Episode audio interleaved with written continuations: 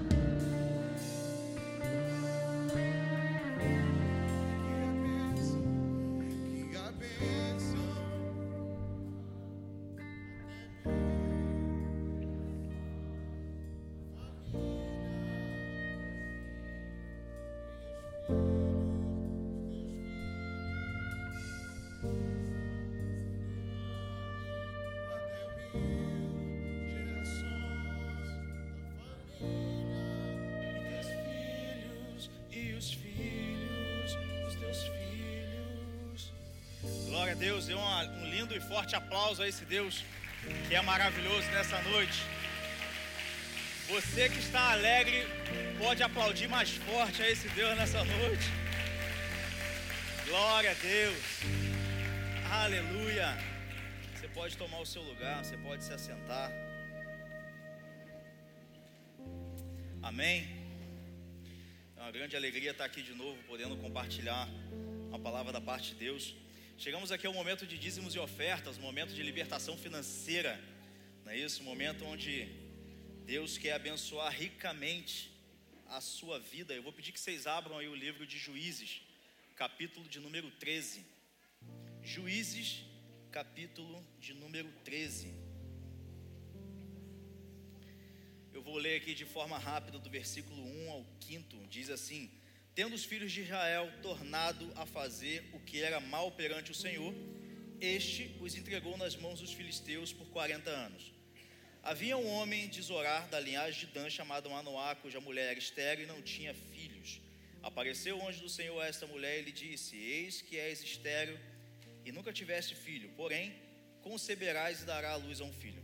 Agora, pois, guarda-te, não bebas vinho ou bebida forte, nem comas coisa imunda, porque eis que tu conceberás e dará à luz a um filho, sobre cuja cabeça não passará navalha. Então preste muito bem atenção a essa orientação, a esse princípio, sobre cuja cabeça não passará navalha, porquanto o menino será nazireu consagrado a Deus desde o ventre de sua mãe, e ele começará a livrar Israel do poder dos filisteus.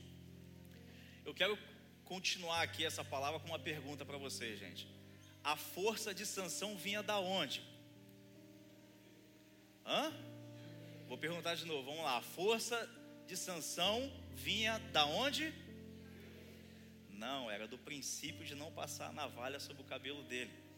O cabelo dele, na verdade, não tinha o poder. O que tinha o poder era o princípio que era cumprido na vida dele, por isso Deus se apropriava da vida dele. O Espírito de Deus se apropriava da, da vida dele. Por quê, Carlos?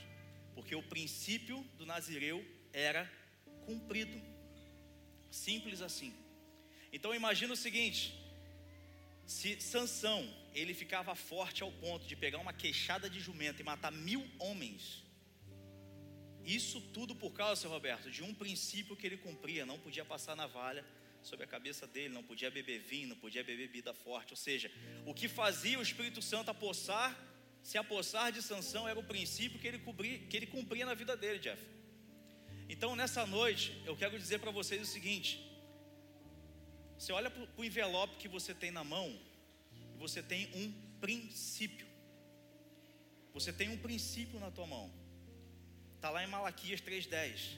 Trazei os dízimos e as ofertas à casa do tesouro, e fazei prova de mim, senão vos abrireis as janelas dos céus.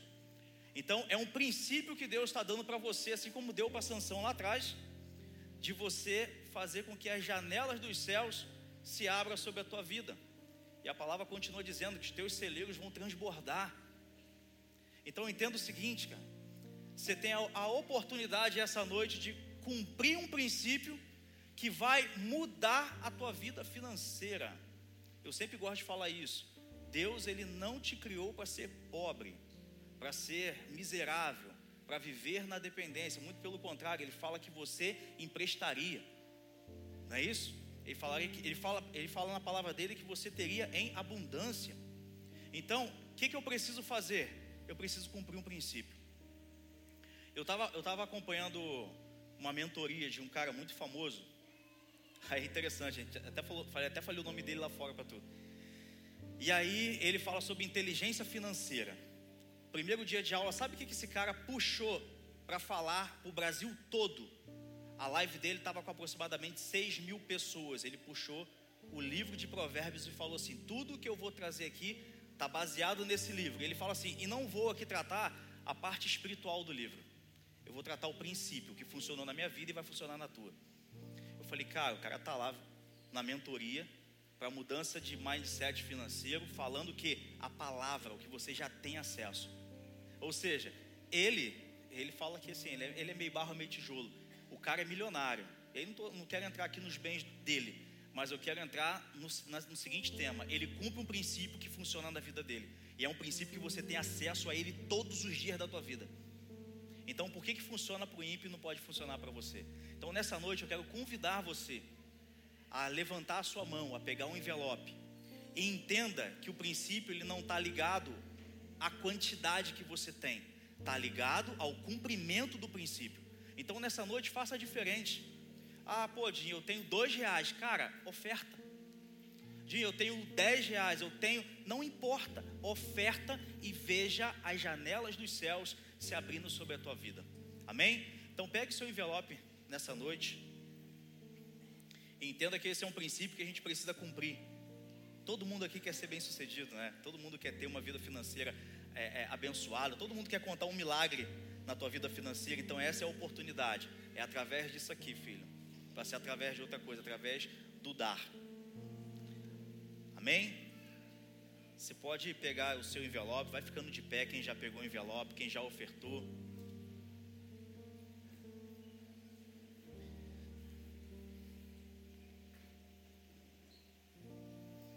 Você que já está com a tua oferta aí, aponta esse princípio para os céus, assim, ó. Balança para Deus e fala assim: Eu estou cumprindo o teu princípio nessa noite. Amém? Meu Deus, meu Pai, Senhor, nessa noite somos gratos, meu Deus, porque temos a oportunidade de cumprir mais um princípio, Pai, que existe na Tua palavra. Meu Deus, não como uma moeda de barganha, não, Senhor, mas em gratidão, entendendo, meu Deus, que o Senhor abençoará a nossa vida, não só a vida financeira, mas todas as áreas da nossa vida. Meu Deus, que esse princípio ele pode abrir portas inimagináveis na nossa vida a partir de hoje, meu Deus. Senhor, Nisso nós cremos e semeamos nessa terra, meu Deus, que é uma terra próspera, uma terra boa, meu Deus, que aonde é plantado, onde é semeado, frutifica, meu Deus, a 30, a 60, a 100 por um, meu Pai. Colocamos nas tuas mãos que nós temos nessa noite, em nome de Jesus, amém. Traga aqui a sua oferta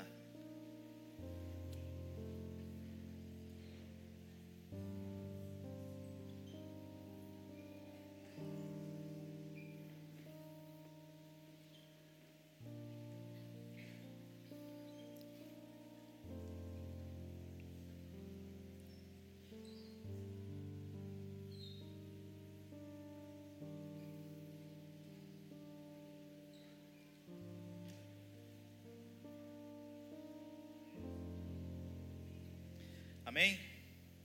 Glória a Deus. Eu pedi que você abra a palavra de Deus lá em segundo livro dos Reis, capítulo de número 18. Segundo livro dos Reis, capítulo de número 18. Nós vamos ler aqui alguns versículos, tá? Para a gente iniciar aqui essa palavra. Segundo livro dos Reis, capítulo de número 18. Eu vou começar a ler aqui, vou ler o 13 primeiro que diz assim: No ano 14 do rei Ezequias, subiu Senaqueribe, rei da Síria, contra todas as cidades fortificadas de Judá e as tomou. Vou ler agora do 22 ao 25. Mas se me dizeis, confiamos no Senhor nosso Deus, não é esse aquele cujos altos e altares Ezequias removeu, dizendo a Judá e a Jerusalém: Perante este altar adorareis em Jerusalém? Ora, pois, empenha-te com o meu senhor, rei da Síria, e dar-te-ei dois mil cavalos, se da tua parte achares cavaleiros para montar. Como, pois, se não podes afugentar um só capitão dos menores dos servos do meu senhor, confias no Egito por causa dos carros e cavaleiros? Versículo 30 e 32. Nem tampouco vos faça Ezequias confiar no Senhor, dizendo: O Senhor certamente nos livrará, e esta cidade não será entregue nas mãos do rei da Síria. Não deis ouvidos a Ezequias, porque assim diz o rei da Síria: Fazei as pazes comigo, e vinde para mim, e comei cada um da sua própria vide e da sua própria figueira, e bebei cada um a água da sua própria cisterna, até que eu venha e vos leve para uma terra como a vossa, terra de cereal e vinho, terra de pão e de vinhas, terra de oliveiras e de mel, para que vivais e não morrais. Não deis ouvido a Ezequias, porque vos engana, dizendo: O Senhor nos livrará. Amém? Vamos ler até aqui, pessoal. Isso aqui é uma passagem muito conhecida né, por todos nós. Senaqueribe, rei da Síria.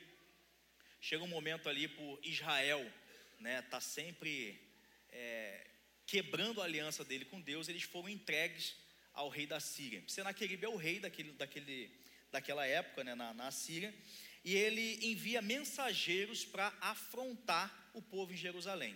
E aí eu dei um tema para essa palavra que é: o inimigo bateu na porta. O inimigo bateu na porta. E agora? Senaqueribe aqui, gente, eu quero tratar como uma tipologia do diabo. Senaqueribe também pode ser a tipologia de uma notícia ruim que chegou até a tua vida. Senaqueribe pode ser um momento, uma fase ruim da tua vida que se apresentou. Não é isso? A gente a nossa vida ela, ela é cheia de fases. Tem fases que você está muito bem, mas de repente chega ali uma notícia, chega algo, algo bate na tua porta, né? Como a gente fala assim, ó, o inimigo está furioso. Legal, o inimigo além de furioso bateu na porta. E agora, o que que eu faço? É exatamente sobre esse momento em que o inimigo bate a porta que eu quero falar um pouco com vocês. Nós percebemos que o enviado de Senaqueribe aqui, Rabi Saquer, ele chega com algumas informações importantes para o povo.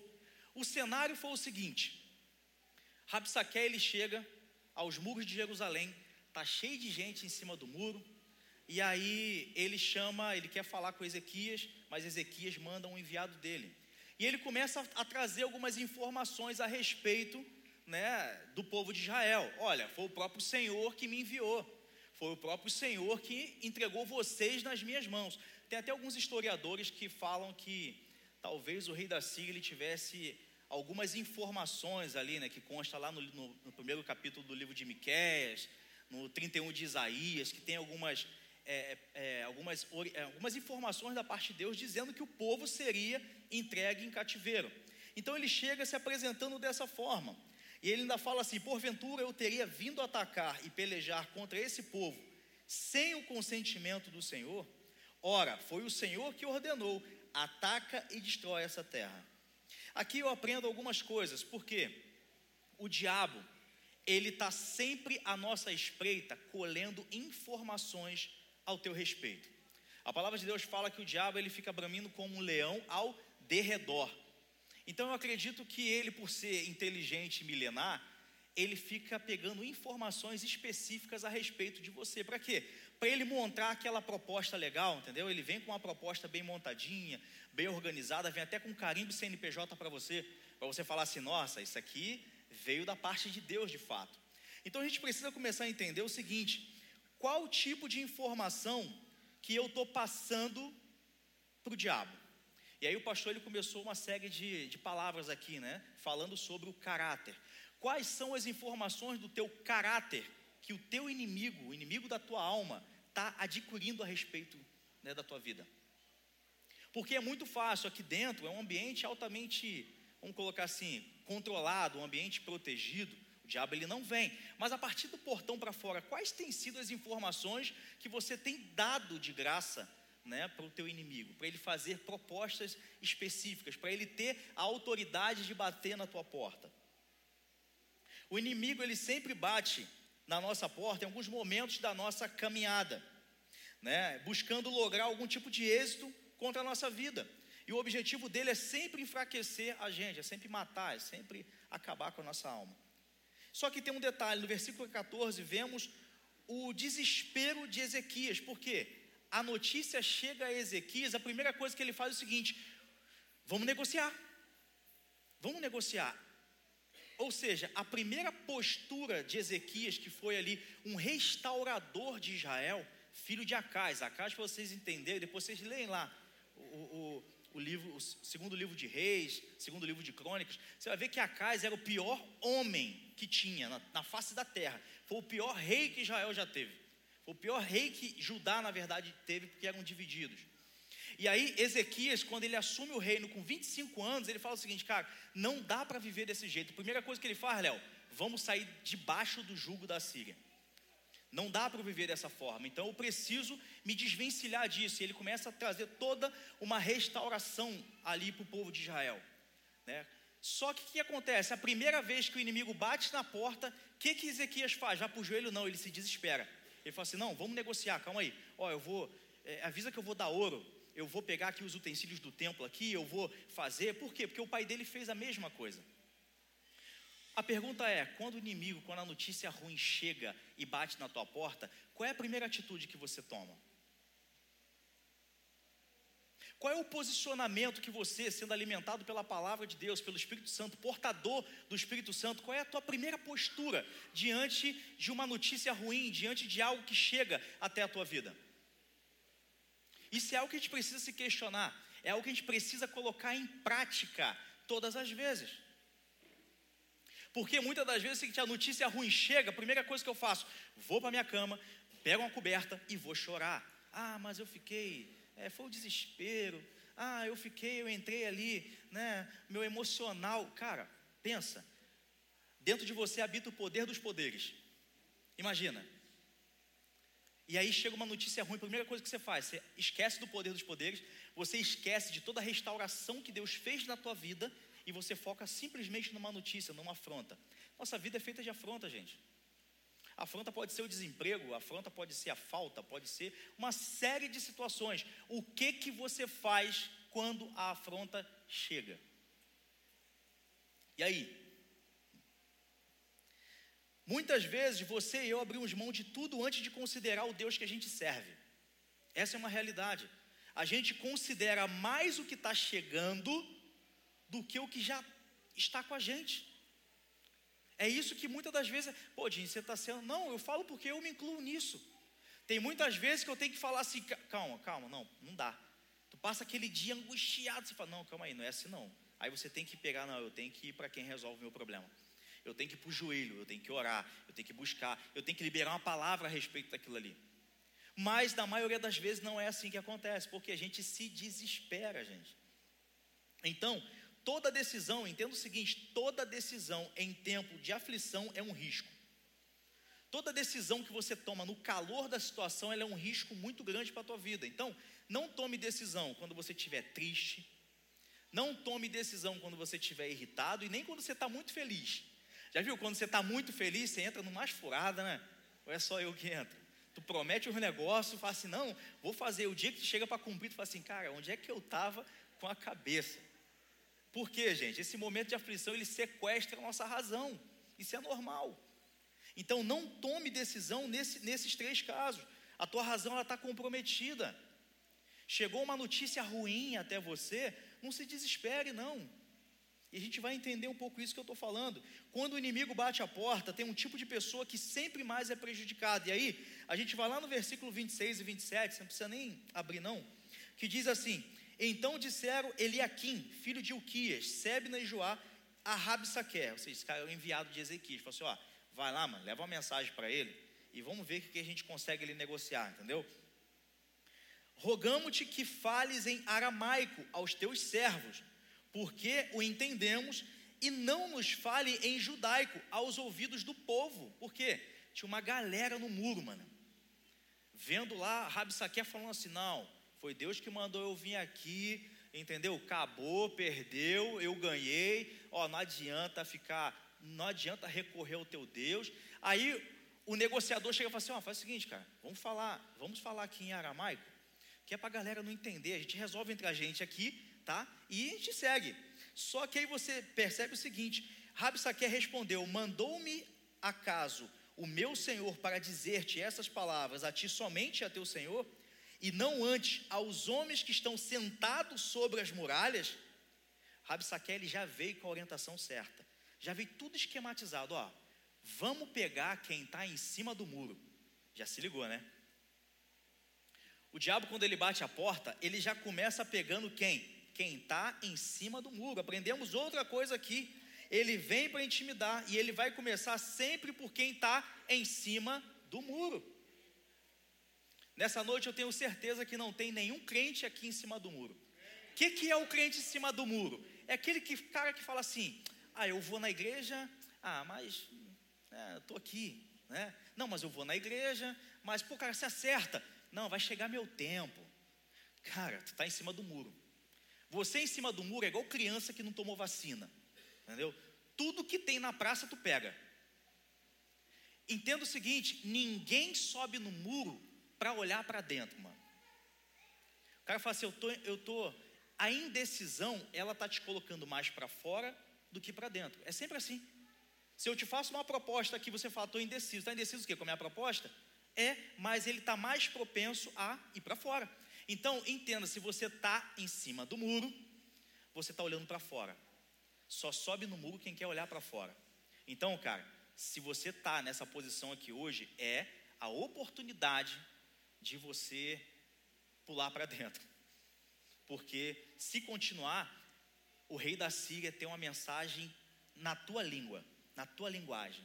Ele fala exatamente o que você quer ouvir, o que você gosta de ouvir. Ele vem no teu naipe. Entendeu? Ele vai colocar a proposta certinha para você. Então entenda isso. Ele sabe falar muito bem a tua língua. E acredito que ele está, acredito que quem está em cima do muro, ele não tem imunidade nenhuma. Você não tem compromisso com quem está dentro. Ou quem é por nós, ou quem ou está contra nós.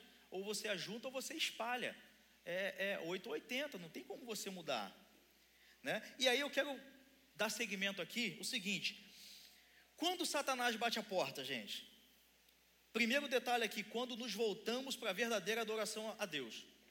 Sempre que você toma a decisão de falar assim, não, eu vou focar, eu vou mergulhar, agora o diabo ele quer fazer uma proposta para você. Por quê? Foi o que aconteceu com Ezequias. Ezequias ele falou: não dá para eu viver debaixo do jugo de Senaqueribe. Não dá mais. Então eu quero sair desse cenário. Eu quero servir a Deus, eu quero aquele que, que tem guardado, é o Deus. Inclusive ele fala assim: ó, reúne todas, manda mensagem para todas as tribos.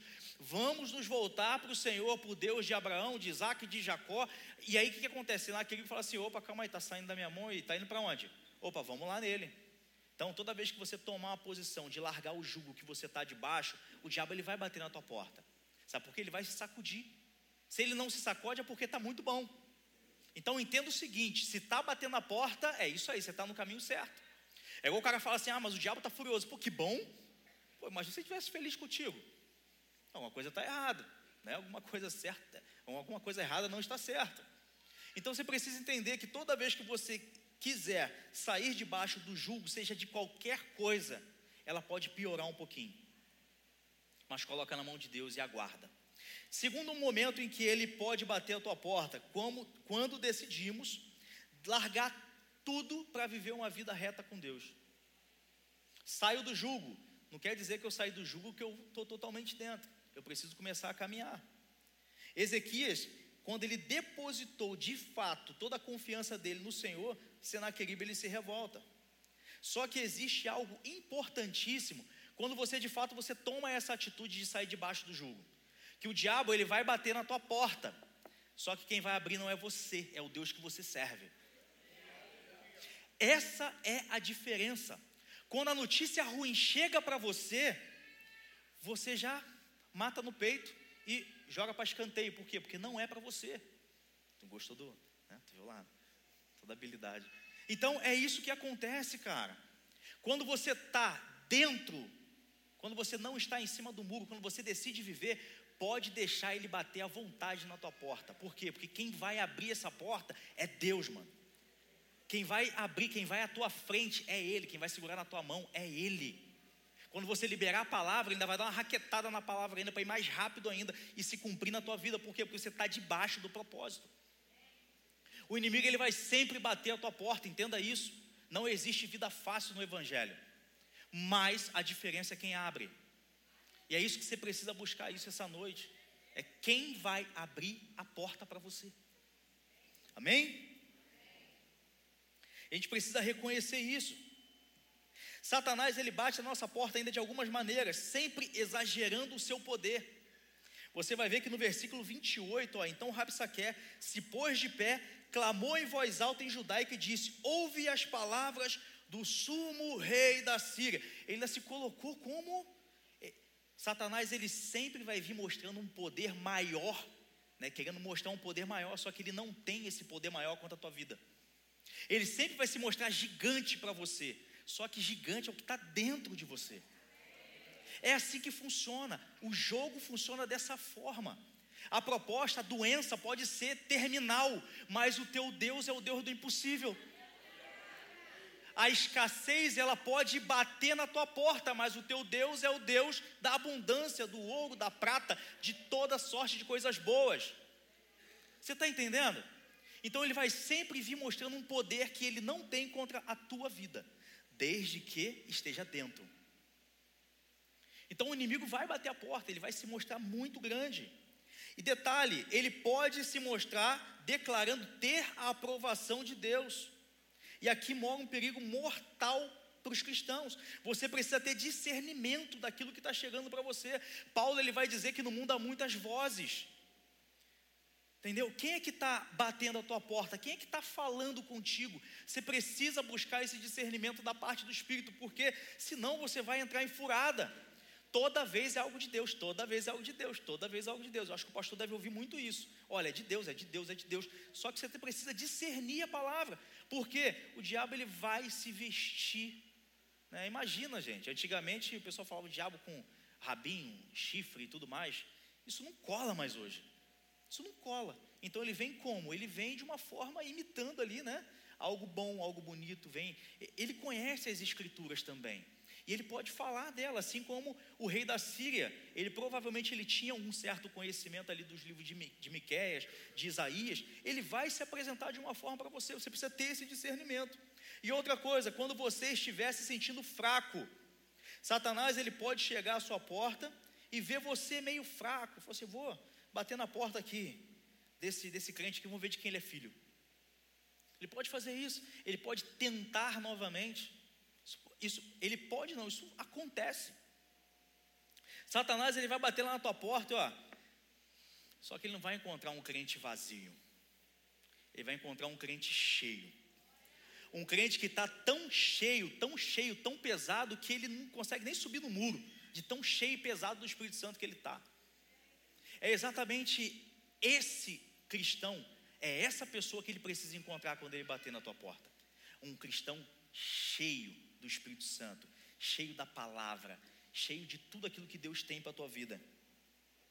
Você pode estar fraco, não tem problema, sabe por quê? É na fraqueza que Deus te aperfeiçoa. Né? Digo fraco, sou forte. Olha que coisa interessante. A palavra de Deus é paradoxal, ela é para todo mundo.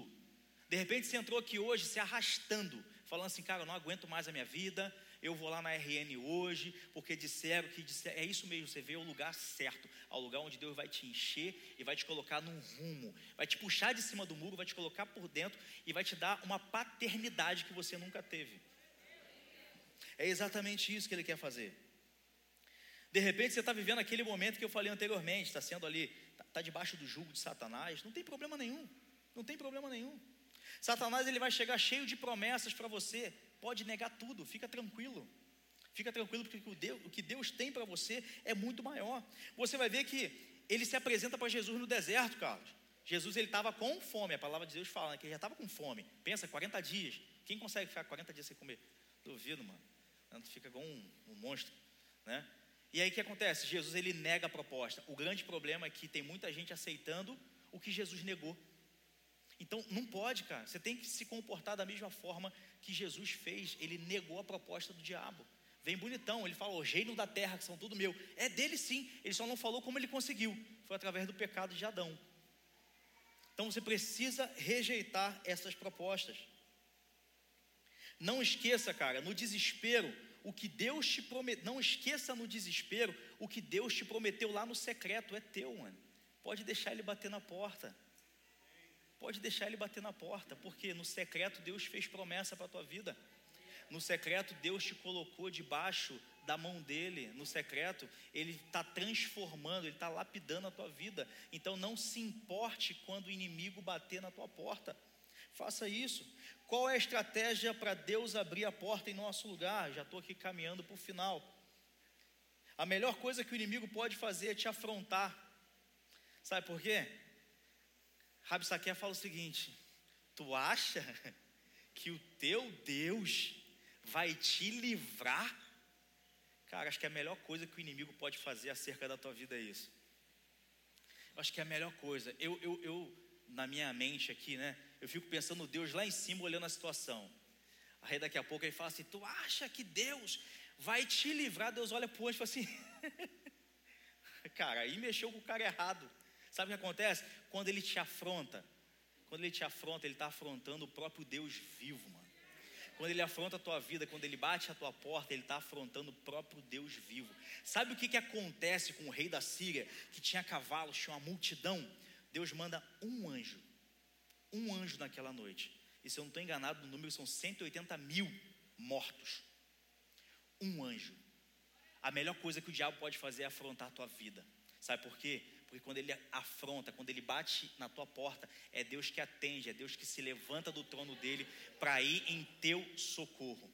Nessa noite eu quero te convidar a ficar de pé. Quero convidar você nessa noite a ficar de pé. Essa noite é, é um momento propício a você tomar a mesma atitude que Ezequias fez com essa afronta. Ezequias aqui, ao longo da, da palavra, você vai observar que ele pega essa afronta, e sabe o que, que ele faz? Ele corre para o altar da casa do Senhor. Eu quero convidar você nessa noite a pegar essa afronta, pegar exatamente isso aí, que o diabo tentou colocar na tua vida, essa notícia ruim que ele colocou. Pega essa carta e traz aqui no altar de Deus. Você vai pegar a afronta que o diabo trouxe essa semana, esse mês, esse ano, não sei. E você vai fazer a mesma coisa que Ezequias fez. No início, ele se desesperou. No início, ele tentou negociar, mas ele percebeu o tamanho do Deus que ele servia. Sabe o que ele faz? A palavra de Deus fala que ele vai para o templo. E ele leva a afronta de Senaqueribe e mostra assim: ó Deus, essa aqui é a afronta está afrontando o teu povo, está afrontando o teu servo. E a partir desse ato de Ezequias, Deus manifesta um milagre, Deus manda um anjo. E esse anjo vai lá e acaba com o exército de Senaqueribe todinho. E ainda a palavra vai dizer que Senaqueribe ainda foi morto pelos próprios filhos. Ou seja, todo o problema na vida de Ezequias foi erradicado. Por quê? Por conta de uma decisão, por conta de uma atitude em meio à afronta. Nessa noite eu quero convidar você a trazer a tua afronta aqui nesse altar. Eu quero convidar você nessa noite trazer aquilo que o diabo tentou colocar sobre a tua vida. Palavras que foram colocadas na tua vida, todo tipo de afronta que foi direcionada para você nessa noite. Para que Deus ele entre com a provisão, para que Ele entre com um milagre sobre a tua vida nessa noite. Você hoje está aqui na mesma posição de Ezequias, você foi afrontado, mas existe um Deus que guarda a tua vida, existe um Deus que habita dentro de você nessa noite. E entenda que Ele não mexeu com você, mas Ele mexeu com Deus que você serve.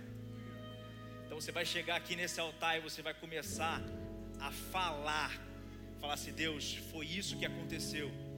Foi essa notícia que, que, que, que, foi, que foi me dada.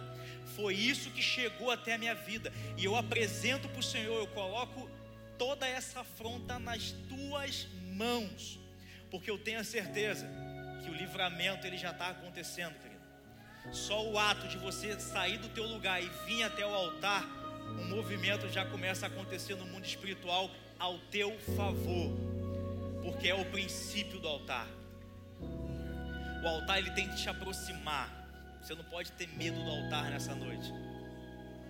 Enquanto esse louvor vai tocar, abre a tua boca e comece a colocar a afronta para fora, para quem pode resolver e para quem vai resolver.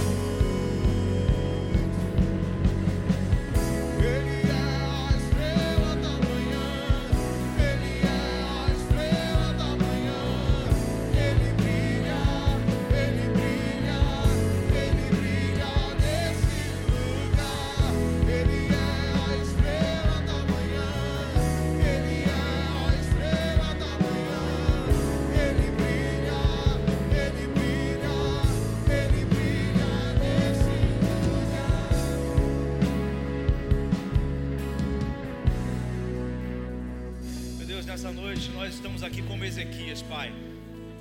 Nós decidimos trazer toda a afronta do nosso inimigo, do inimigo da nossa alma, meu Deus. Toda notícia ruim, Pai. Meu Deus, toda doença, tudo aquilo que veio nos afrontar ao teu altar, Deus.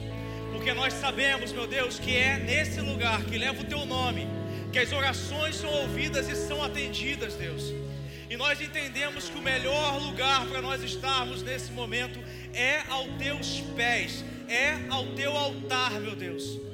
Senhor, nós apresentamos a Ti, meu Deus, e nós pedimos, Senhor, que o Senhor entre com uma providência, meu Pai, sobre a vida de cada pessoa que está aqui na frente, sobre a vida de cada pessoa, meu Deus, que decidiu vir a esse lugar nessa noite, Deus. Senhor, não importa o nível da afronta. Meu Deus, não importa como nós chegamos aqui, o que importa é o que nós saímos carregando daqui de dentro, que é a tua provisão, que é a tua palavra. Meu Deus, em nome de Jesus Cristo. Nós saímos nessa noite daqui, meu Deus, carregando o milagre, carregando a solução da tua parte, Deus. Senhor, em nome de Jesus, debaixo de todo o temor da tua palavra, nós ousamos ainda dizer que amanhã, meu Deus, situações podem estar resolvidas, respostas podem ter chegado, meu Deus, em nome de Jesus, propostas podem ter sido extintas, meu Deus, em nome de Jesus Cristo. Que toda doença, meu Deus, que está aqui nesse lugar, seja morta, morra em nome de Jesus meu Deus, e que se transforme em testemunho, Pai, para glorificar o Teu santo e maravilhoso nome. Meu Deus, em nome de Jesus.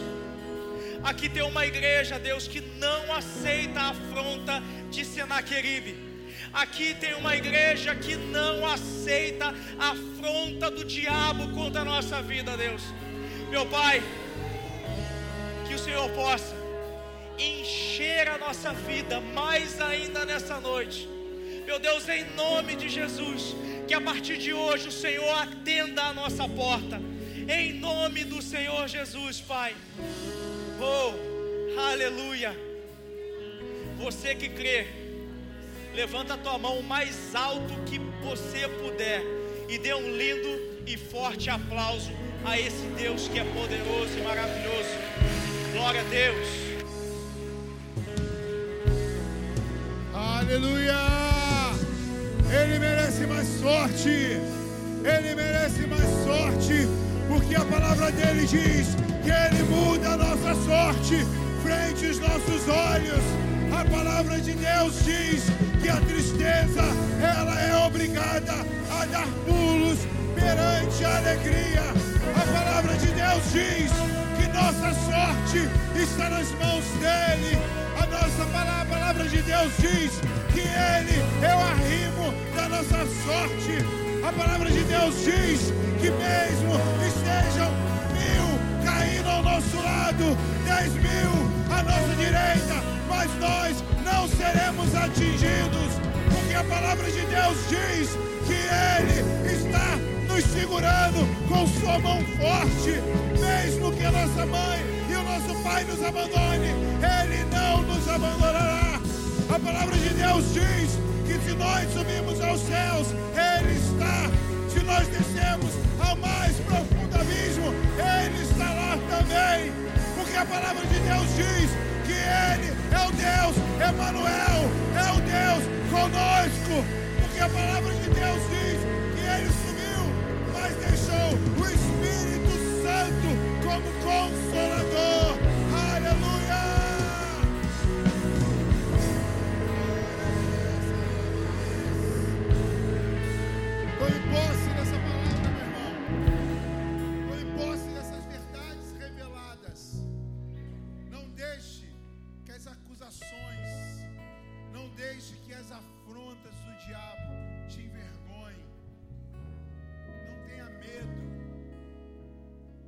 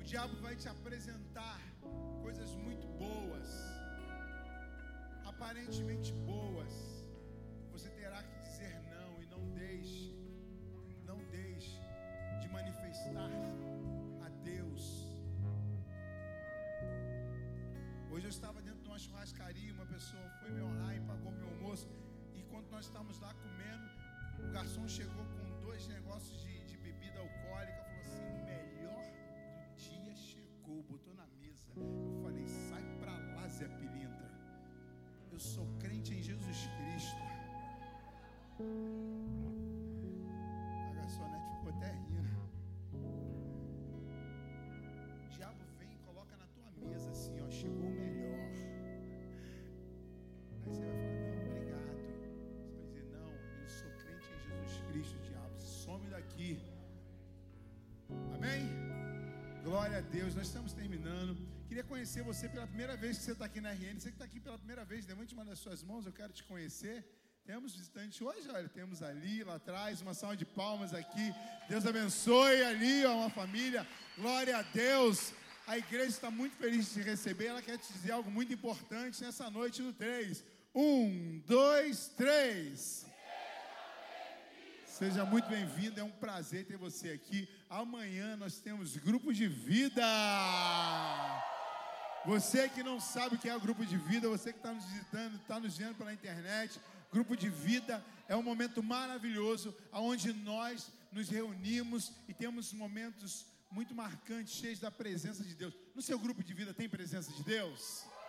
Oh, é muito bom. Então, quero conhecer, pastor.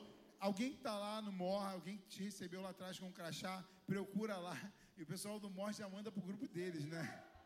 Aí são espertos, né? Então corre lá que você com certeza será edificado, tá bom? Do, do, sábado tem grupo de vida também. Setembro, 14, 15, 16, 17 de setembro, Kingdom Generation. Tá bom? Já está confirmada as datas, a gente vai estar liberando já o mais breve possível as artes, tá bom? Festa da Roça!